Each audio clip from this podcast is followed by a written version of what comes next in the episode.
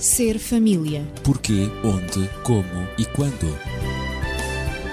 Ser família. Um espaço onde o ser e o ter são a questão.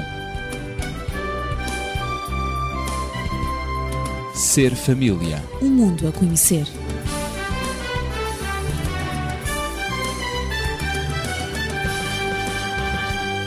Voltamos a encontrar-nos com o tema A Urgência de Educar os Filhos.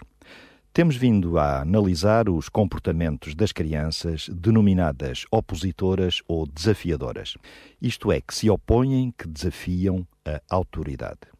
E lembramos também algumas das perturbações ou problemas que podem surgir. E, em geral, há quatro fatores que estão envolvidos na causa deste problema das crianças desafiadoras ou seja, o temperamento e outras características da criança. Também o tipo de interação que normalmente tem lugar entre a mãe ou o pai e a criança. Em terceiro lugar, a personalidade dos próprios pais. E o quarto fator, a tensão no ambiente familiar.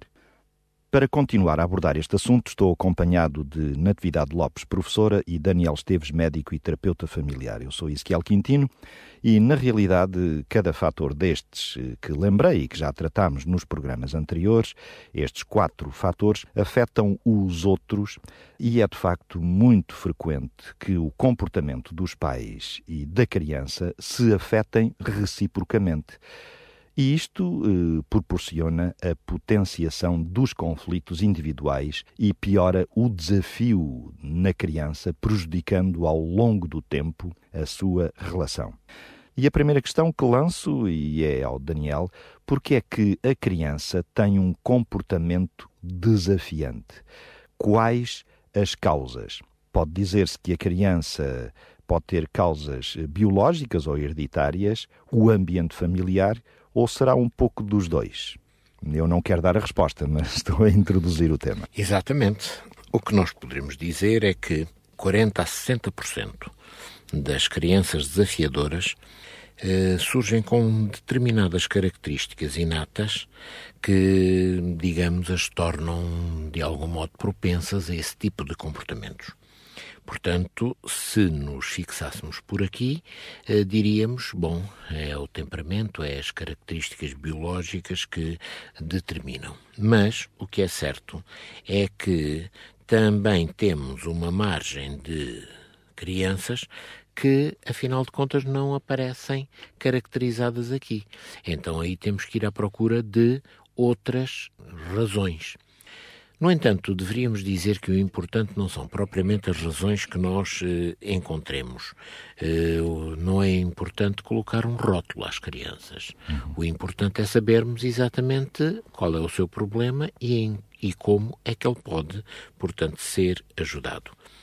Sabemos que há crianças ainda muito pequeninas que têm determinados problemas em termos, por exemplo, de alimentação, a rejeição de determinados alimentos, ou mesmo da alimentação no geral, ou inclusive problemas também de sono uma certa irregularidade na forma como o fazem.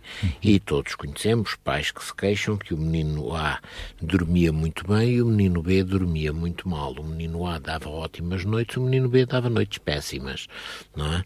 Pais com Mas, vários filhos, o mesmo ambiente familiar, filhos, supostamente. O mesmo ambiente, claro. isso tudo. Ora, muitas vezes estes sinais de temperamentos difíceis eh, podem ser reconhecidos muito cedo muito precocemente. Crianças com muitos poucos dias, semanas, muito poucos meses já nos dão uma perspectiva de que tipo de temperamento é que estas crianças vão ter. E depois temos que entender que os seus comportamentos futuros estão dependentes dos seus temperamentos e também os seus comportamentos vão influenciar os seus temperamentos. Portanto, estamos aqui quase uma reciprocidade. que uma reciprocidade. Estamos uhum. quase que numa roda que ao rodar vai sempre avançando sem que os seus vários elementos constituintes se separem uns dos outros. Acaba por haver uma certa amálgama desses componentes. Então, Natividade, perante isto, o temperamento reflete-se no comportamento e vice-versa, não é? Como acabou de dizer o Daniel, e esses traços afetam não só a forma como a criança atua, mas também como pensa e sente. Isso é um dado também, julgo que adquirido, não é? Sim, e essa definição que acabaste de dar, a forma como a criança atua, como pensa e como sente, eh, estás a falar da personalidade da criança. Sim. Portanto, ora, uma criança com problemas, por exemplo, de controlar os seus impulsos, pode parecer uma criança egoísta, mandona, rude, mas na realidade o que se passa com essa criança nesse momento em que ela não consegue controlar os impulsos é que a criança não para para pensar nas consequências dos seus desejos.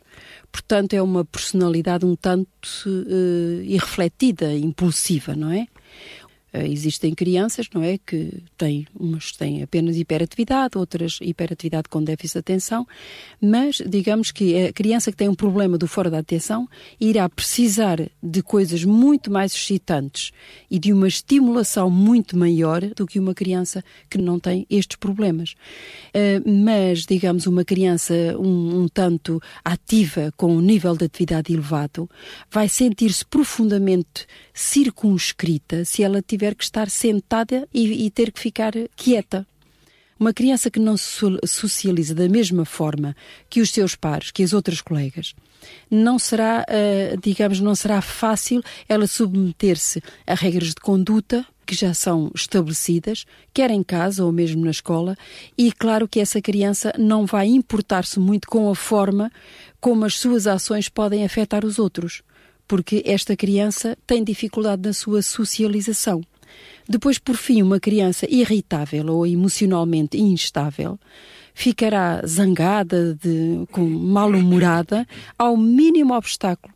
Ela poderá considerar a mínima descortesia como, sei lá, como se fosse o fim do mundo e pode, inclusivamente, abordar a vida, ver a vida, não é? Com uma atitude negativa, sombria, que até parece desadequada para a sua idade. Eu diria, em resumo, depois de traçar os vários perfis destas crianças, portanto, a criança que não controla os impulsos, a criança que tem problemas de atenção, a criança que é muito ativa, que não se concentra, a criança que tem dificuldade em socializar-se, em conviver com as outras crianças, e a criança que é irritável e emocionalmente instável, tudo isso são perfis que acabei de traçar e que todas estas crianças, estas crianças são desafiadoras, têm comportamentos desafiadores, mas o desejo destas crianças, o desejo principal é de conseguirem obter aquilo que desejam aqui e agora. E, portanto, estas crianças opõem-se a tudo aquilo que venha do exterior e que não corresponda aos seus desejos. Nós, por exemplo, relatámos aqui uh, casos de, de, algumas, de algumas crianças, traçámos os seus perfis, os problemas Sim, que alguns elas. Tipos que alguns tipos, exatamente. Traçámos também uh, as suas atitudes, os seus comportamentos. Por exemplo, aquela criança que uh, sabe que é hora de ir para a cama, todos os dias lhe é repetido que é, que é aquela hora, mas ela continua a, a, ser renitente, a não querer ir para a cama quando lhe dizem são horas de ir para a cama. A criança que tem a refeição àquela hora, mas simplesmente não quer comer porque lhe dizem que ela tem de comer, aquela é a hora da, da, da refeição. A criança que eh, não consegue fazer os trabalhos de casa e sabe que todos os dias, é aquela hora, ela tem eh, os trabalhos de casa para fazer. Eh, e, portanto, todos os dias estas crianças lutam dia após dia contra isso, contra as normas, contra as regras. Portanto, as crianças desafiadoras, com muita frequência, não olham para a frente ou para trás no tempo como as outras crianças fazem, não é? E, e, e relacionam aquilo que lhe é pedido e, e, por exemplo, relacionam também com as consequências. Bom, deixa-me fazer os trabalhos de casa, senão eh, depois eu vou ter problemas na escola, eu não me vou sentir bem. Deixa-me deitar, deitar, senão amanhã não me consigo levantar, etc, etc. Portanto, não importa que a hora de deitar seja inevitável, ou que é hora de comer ou de fazer os trabalhos, etc., dos exemplos que demos, o que importa é escapar a essa ordem, a essa norma, a essa regra, naquele preciso momento. Aquilo que nós podemos dizer é, é, que essas crianças, Daniel, é como se vivessem num tempo diferente dos adultos. Ou num tempo diferente dos adultos ou num mundo muito próprio. Muito próprio, claro. Exatamente. Claro. Não estamos aqui a falar de autismo. Não, não é de autismo, nenhuma, não. Porque, nenhuma. porque há também essa, esse ponto comum. Que seria, digamos. portanto, Claro. já uma situação muito mais extrema evidente, é evidente. e muito mais preocupante, Claro, necessariamente. Mas são crianças que estão, têm um outro timing. Tem, Passe, tem uma passe o- um outro modelo de atuação. a palavra de origem inglesa, não é? Podemos usar esta questão, um outro modelo de atuação. É.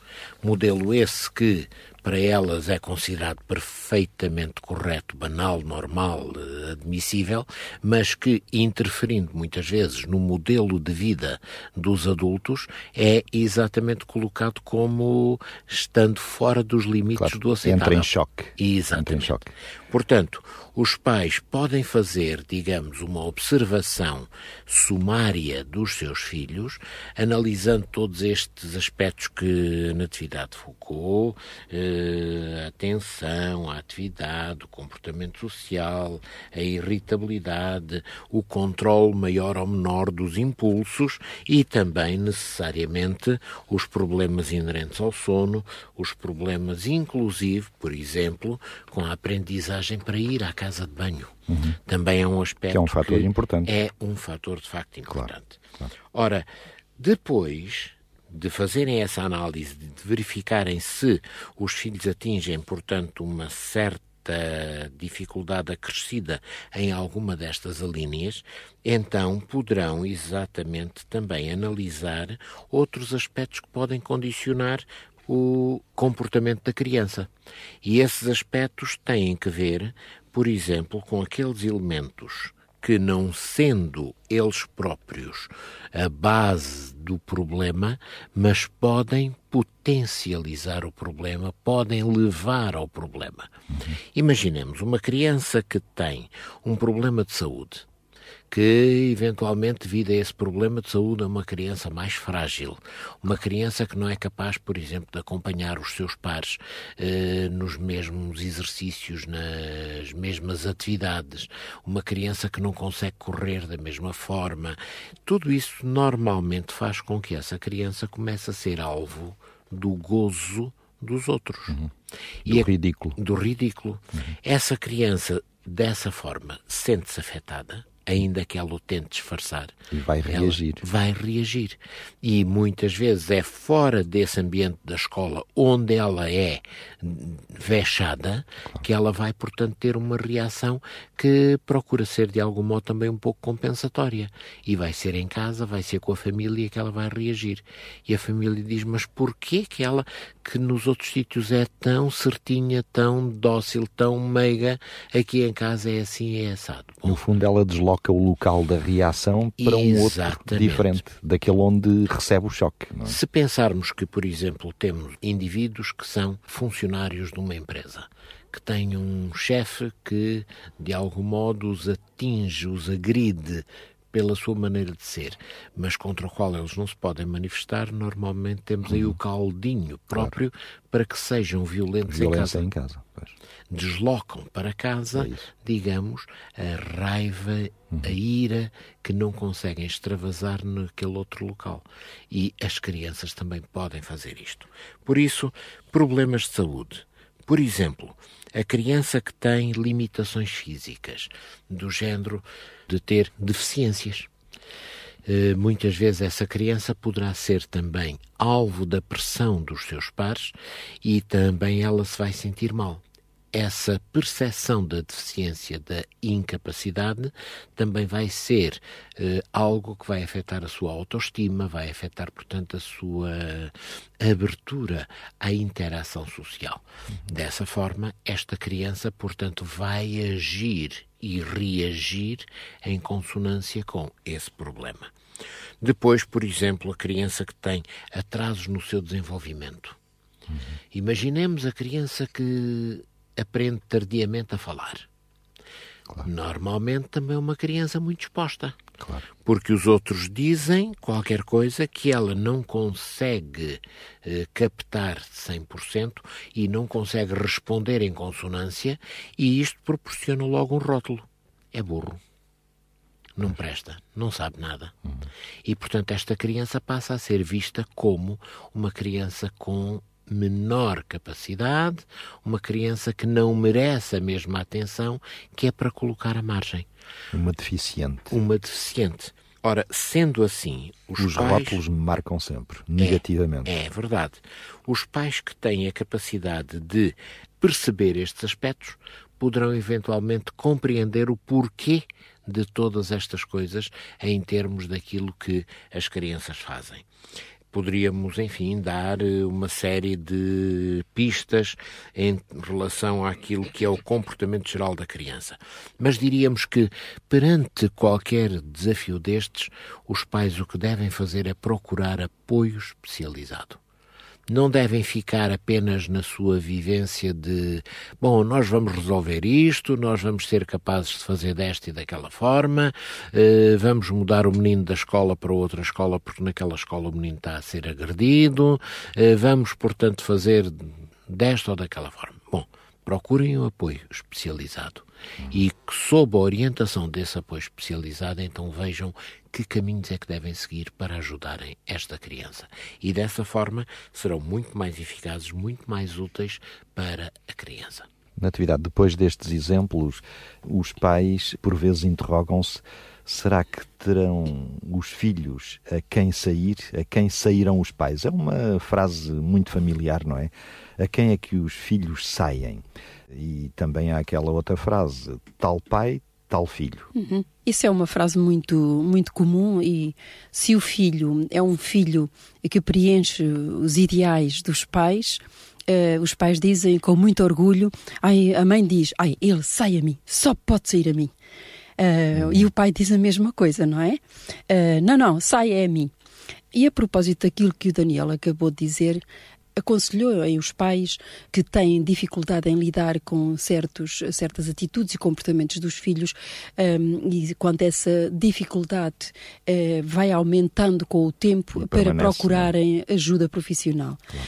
Mas também há uma corrente hoje, embora estejamos no século XXI, que diz que para que é que são necessários os, os psicólogos, os pedagogos, os, os psicopedagogos, os terapeutas. No meu tempo não era nada assim eu sei é muito em que bem. Se coloca tudo em questão. Exatamente. Tudo não é só colocar em questão, é querer resolver uhum. os problemas atuais com os métodos antigos, num contexto social completamente diferente, diferente. daquele que existia claro. no passado, social e cultural. Hum. Portanto, eu gostaria de, de, alertar, porque muitas vezes eu, uh, digamos, apanhei desses pais no, no, nos contactos que, que tive e, e, portanto, muitos pensam em recorrer ao castigo, em recorrer a bater nos filhos, a espancar os filhos. Porque no meu tempo era assim, eu apanhei muito e aprendi. E foi assim que eu aprendi. Foi a apanhar não é? A apanhar pancada. Claro que não estamos mais nesse uhum. tempo e não é dessa não maneira. Será o melhor método não será o melhor método no, no, no, contexto uh, sociocultural em que nos encontramos. E, portanto, isso não será a melhor resolução para o problema. Mas a questão que tu colocaste não foi essa. Uh, a questão que colocaste, uh, terão os, os, filhos a quem sair? A quem é que eles têm? Ao pai e à mãe. E poderei também aqui, digamos, retratar um tipo, digamos, de um, um casal em que o marido chega à casa e pergunta à mulher uh, como, é que, como é que foi o dia, não é? E ela que esteve uh, muitas horas com um filho uh, que ela considera que é desafiador e que tem um comportamento de opositor, não é verdade? Ela então responde simplesmente, o marido pergunta-lhe uma frase muito simples: Como é que foi o teu dia? E ela, como uma bomba, não é verdade? Ela diz: Horrível, foi horrível o meu dia. Bom, e depois começa ali a, a, a traçar tudo aquilo, a fazer o relatório, a relatar ao marido tudo aquilo que o filho fez na ausência do pai. E então ela diz: Bom, o nosso filho não consegue estar sossegado o tempo suficiente para concluir os trabalhos de casa. Olha, deixou três perguntas por responder. Se ele não consegue encontrar uma, logo a resposta para a pergunta que, é, que lhe é colocada, culpabiliza-me a mim. A mim, à mãe, é que ele culpa por ele não, não conseguir e começa a atirar com os lápis. Outra situação, teu filho põe em causa a mínima sugestão que eu lhe faça, como se fosse um pequeno advogado do diabo. Depois, quando ele finalmente eh, conseguiu terminar os trabalhos de casa, embora tivesse deixado as três questões por responder, em vez de se sentir orgulhoso do que fez, disse-me: Sabes o que ele me disse? Que tinha sido por minha culpa que ele perdeu demasiado tempo a fazer os trabalhos de casa, que eu acabei por prejudicar o tempo em que ele deveria andar a brincar lá fora. E eu é que fui a culpada. E, portanto, eh, hum, visto que isso aconteceu, que eu tive essa atitude em relação a ele, ele agora não tem tempo para me ir ajudar na cozinha a preparar, a pôr a mesa ou a preparar o jantar, E como diante- habitualmente já o tem feito algumas E diante vezes. desse relatório da esposa, qual a reação dela? E então o, o marido respondeu: Olha, claro que ele age assim, ele é igual a ti. Uhum. E portanto aqui está a- A conclusão. a, a conclusão, não é? Tal mãe, tal filho. Ou, ou seja, o facto de pai e mãe, ou, pa, ou, ou mãe e filho, e pai e filho terem temperamentos eh, muito semelhantes, apesar de estarem eh, muitas vezes em desacordo, de tal maneira o desacordo leva-os a concluir que não há semelhança entre eles, mas essa semelhança é real. Ora, quando existe um Não temperamento semelhante, semelhança, é? eles não conseguem ver essa, Uhum. semelhante, essa semelhança porque estão sempre em oposição um ao outro. E estão em oposição porque efetivamente o temperamento deles é semelhante. E é uma das formas eh, das suas próprias características poderem contribuir para o comportamento do desafio da criança. E eles não se apercebem disso. Daniel, perante isto, eh, verificamos que tal pai, tal filho, tal mãe, tal filha, estas são as frases mais correntes que podemos encontrar na linguagem mais familiar. Na realidade, eh, há hipótese de que a criança tenha ido buscar alguma coisa a um dos pais, ou a pai ou à mãe. É, é evidente, não é? Eh, Sim, normalmente até vai buscar aos dois. Claro, claro. Mas eh, vejamos, o aspecto do papel que a mãe desempenha e a projeção, a ação e o condicionamento que a mãe exerce sobre os filhos é muito grande. É muito grande não só porque normalmente ela atua muito mais próxima deles, quando eles são muito crianças, mas inclusive não podemos limitar aí a sua atuação sobre os filhos. Por exemplo, temos que considerar que, mesmo durante a gravidez, essa mãe já está a condicionar a maneira de ser daquele filho. Essa mãe já está a influenciá-lo. O que quer dizer que, também durante a gravidez, a mãe tem que pensar qual é o meu perfil de atuação e como é que eu vou, portanto, também ajudar esta criança que ainda não nasceu a ter um comportamento que seja positivo. Depois a criança nasce, a criança está lá em casa, aquela mãe muitas vezes cansa-se de ter que aturar aquela criança, ou aturar entre aspas, por favor, e penso que os nossos ouvintes vão compreender É isto muito bem, Eh, mas cansa-se das exigências que a criança tem e é capaz de ter uma ou outra reação mais intempestiva. Eh, que é- Instala-se uma certa saturação, o que é natural. não é? Exatamente. Ora, essa criança vai captar essas informações e mais tarde ela vai ter tendência a reproduzi-las. Vai também, eventualmente, manifestar uma certa eh, intolerância a determinado tipo de situações, vai reagir também com um certo destempero a outras situações, vai ser uma criança que, quando a mãe vai dizer, mas porquê que ela é assim? É assim porque viu que alguém era assim e esse alguém era talvez a mãe. No fundo, é a imitação. Exatamente. É o fenómeno mãe- da imitação. a aprendizagem pela imitação. Exatamente, a mãe promove-lhe um modelo Claro. que ele assume como bom e que tem que o seguir, que tem que reproduzir.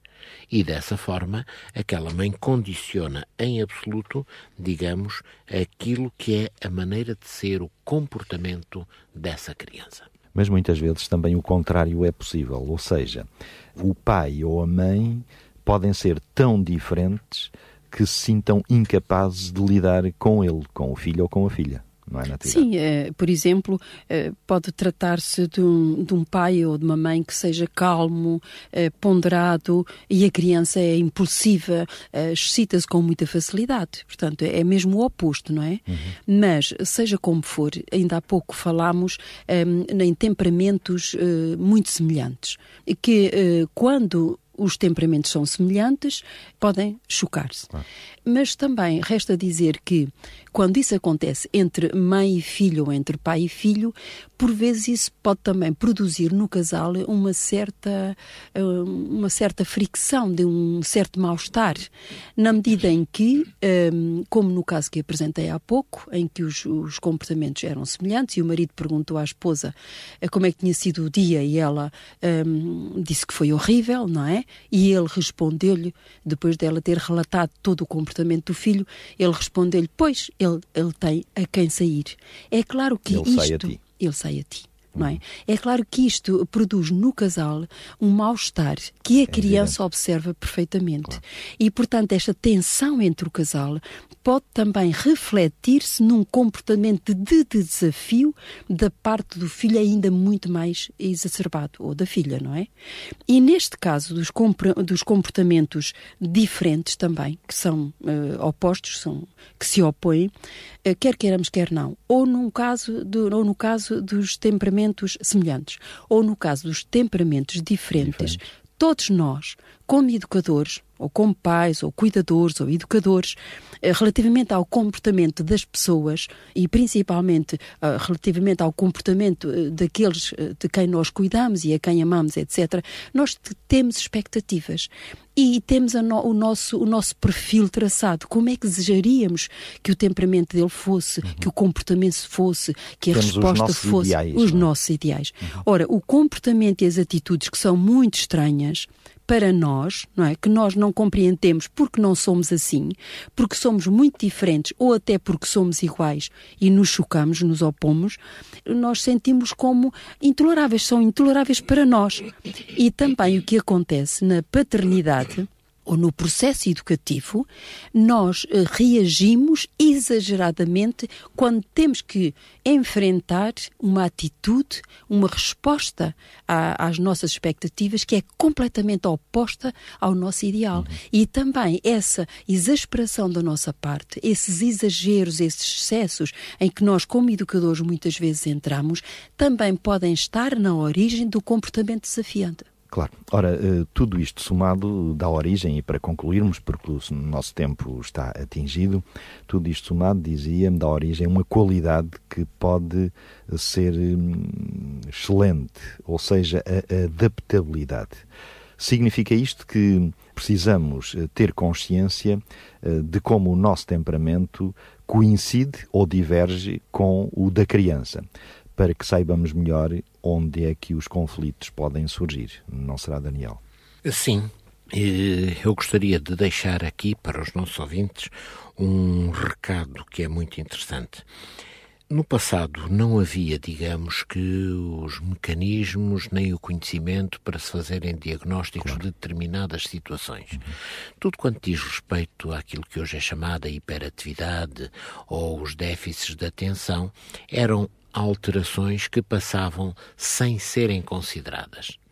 E por isso eu, todos aqueles que são da minha geração ou da geração imediatamente a seguir, crescemos e ninguém nos diagnosticou eventualmente estas alterações. Pois não.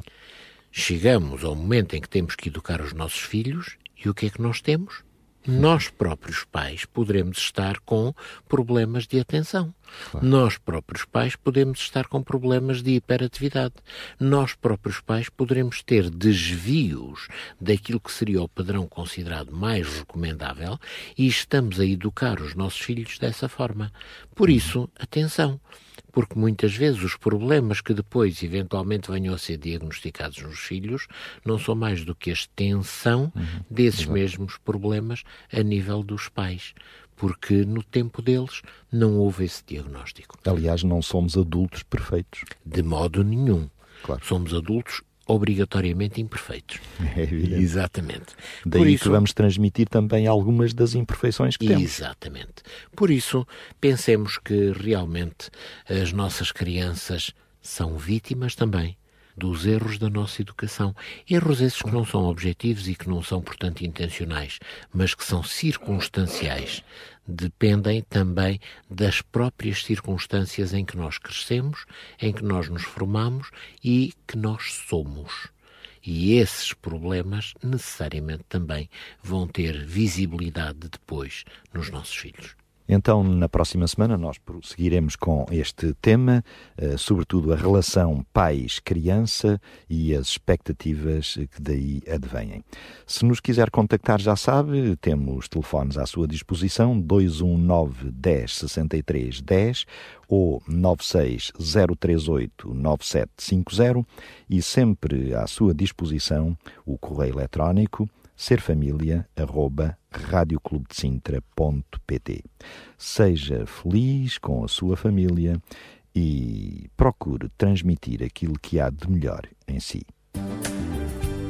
Ser família. Porquê, onde, como e quando. Ser família. Um espaço onde o ser e o ter são a questão. Ser família. Um mundo a conhecer.